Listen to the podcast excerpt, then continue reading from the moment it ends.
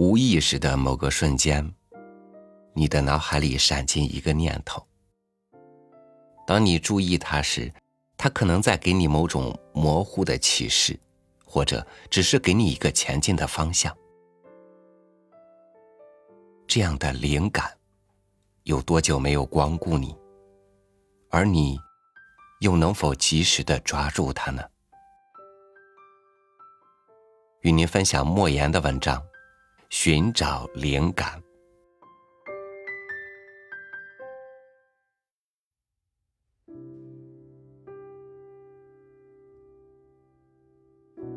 三十多年前，我初学写作时，为了寻找灵感，曾经多次深夜出门。沿着河堤，迎着月光，一直往前走，一直到金鸡报晓时才回家。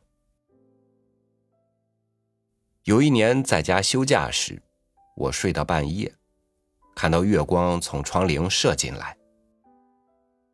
我穿好衣服，悄悄的出了家门，沿着胡同爬上河堤。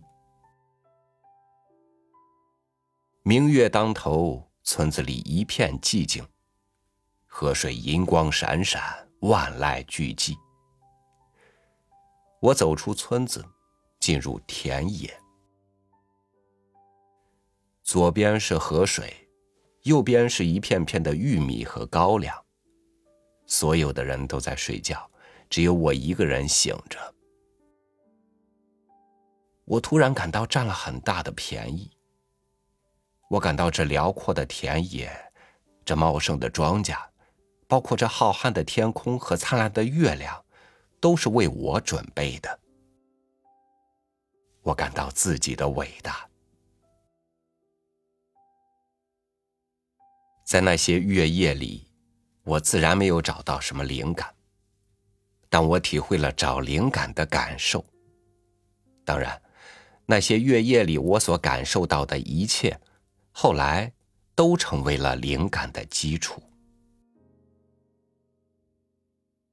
我第一次感受到灵感的袭来，是一八九四年冬天创作《透明的红萝卜》的时候。那时候，我正在解放军艺术学院学习。一天早上，在起床号没有吹响之前，我看到一片很大的萝卜地。萝卜地中间。有一个草棚，红日初升，天地间一片辉煌。从太阳升起的地方，有一个身穿红衣的丰满女子走过来。他手里举着一柄鱼叉，鱼叉上闪着一个闪闪发光的、似乎还透着明的红萝卜。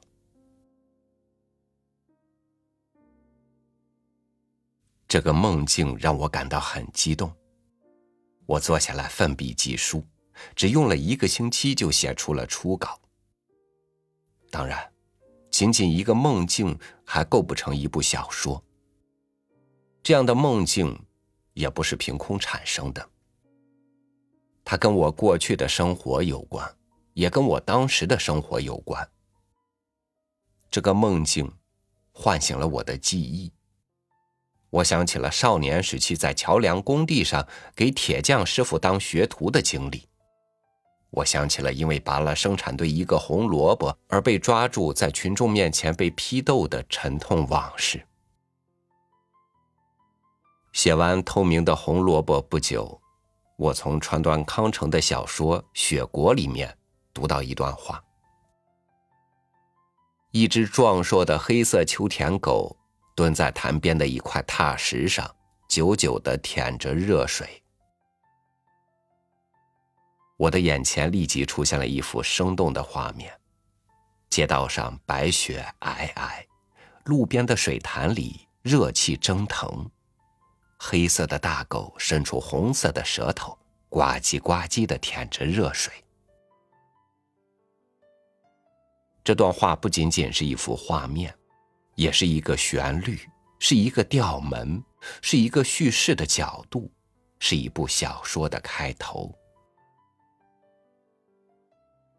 我马上就联想到了我的高密东北乡的故事，于是就写出了这样一段话：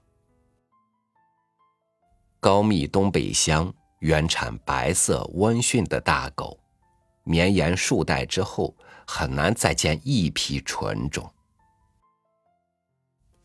这就是我最有名的短篇小说《白狗秋千架》的开篇。开篇几句话，确定了整部小说的调门。接下来的写作如水流淌，仿佛一切早就写好了，只需我记录下来就可以了。实际上，高密东北乡从来也没有什么白色温驯的大狗。它是川端康成的黑狗引发出的灵感的产物。在那段时间里，我经常去书店买书，有的书写的很差，但我还是买下。我的想法是，写的再差的书里，总是能找到一个好句子的，而一个好句子很可能就会引发灵感，由此产生一部小说。我也从偶遇的事件中获得过灵感，譬如在地铁站看到了一个妇女为双胞胎哺乳，由此而产生了长篇小说《丰乳肥臀》的构思。我在庙宇里看到壁画上的六道轮回图，由此产生了长篇小说《生死疲劳》的主题架构。获得灵感的方式千奇百怪，因人而异。而且是可遇而不可求。像我当年那样夜半起身到田野里去寻找灵感，基本上是傻瓜行为。此事在我的故乡至今还被人笑谈。据说有一位立志写作的小伙子学我的样子，夜半起身去寻找灵感，险些被巡夜的人当小偷抓起来。这事本身也构成了一篇小说了。我们希望灵感不断，就要像预防肥胖那样，管住嘴，迈开腿。从这个意义上说，夜半三更到田野里去奔跑，也是不错的方法。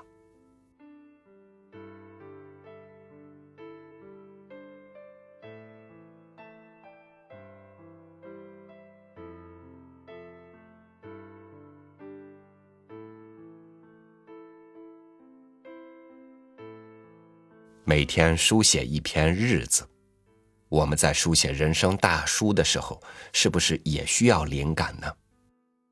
当你书写生活的时候，如果遇到不知如何写下去的时候，是如何寻找灵感，如何让笔下的故事鲜活而灵动的呢？感谢您收听我的分享，欢迎您关注微信公众号“三六五读书”，收听更多主播音频。我是超宇。祝您生活常新，明天见。